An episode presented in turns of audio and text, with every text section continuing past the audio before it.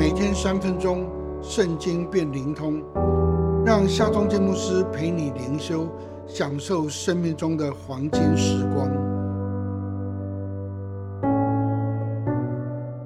耶利米书十八章第六节，耶和华说：“以色列家，我待你们岂不能照这窑匠弄泥吗？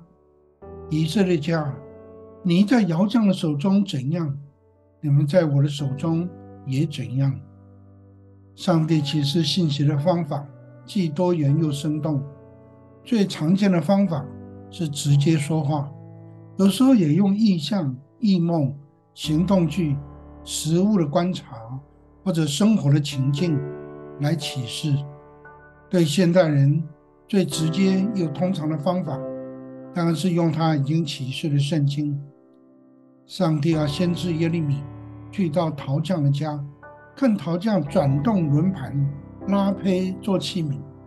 陶胚做坏了，用同一块泥土可以再做成另一个不同的器皿。泥土在陶匠的手中，随着陶匠的意思，想做什么器皿就做什么器皿。在陶匠的家，上帝要耶利米宣告信息，说：“以色列家，我带你们。”岂不能照这陶匠弄泥吗？以色列家，您在窑匠的手中怎样，你们在我的手中也怎样。遗憾的是，以色列家还是我行我素，不愿意回转。记忆中，我会唱的第一首诗歌，好像就是这一首：凭你心主，凭你心。因你是陶将，我是泥土，陶我一造我，凭主之意，我在此等候，安静顺服。